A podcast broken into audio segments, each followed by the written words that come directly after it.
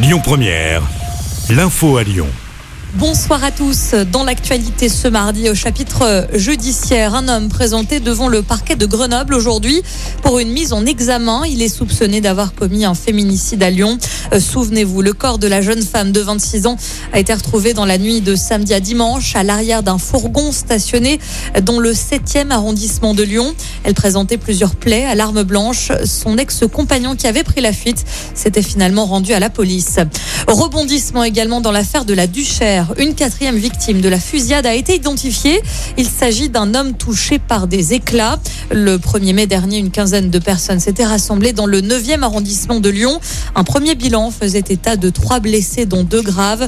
Il n'y a toujours pas eu d'arrestation pour l'instant. En politique, Taha Bouafs a renoncé la nuit dernière à se présenter aux législatives.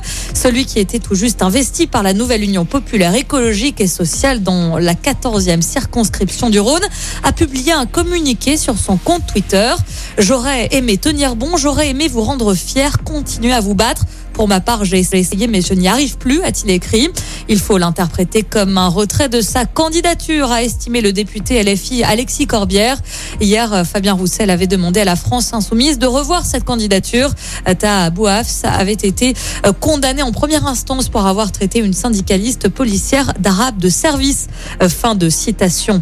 Pas mal de sports à suivre également dans l'actualité, à commencer par du basket. Ça joue ce soir. C'est l'avant-dernière journée de championnat avant les playoffs pour l'Asvel. Les Villeurbanais leaders accueillent Cholet. Coup d'envoi à 20h à l'Astrobal.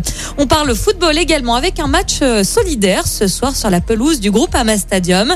Le match des héros va opposer des légendes de l'OL à des joueurs de la team UNICEF. Ce soir, on retrouvera par exemple Sonia Anderson, Sidney Gouvou, Tony Parker, Joe Wilfried Songa ou encore Amandine Henry.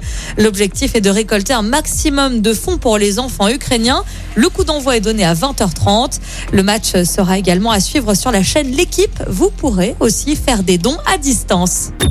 Écoutez votre radio Lyon Première en direct sur l'application Lyon Première, lyonpremière.fr et bien sûr à Lyon sur 90.2 FM et en DAB+. Lyon Première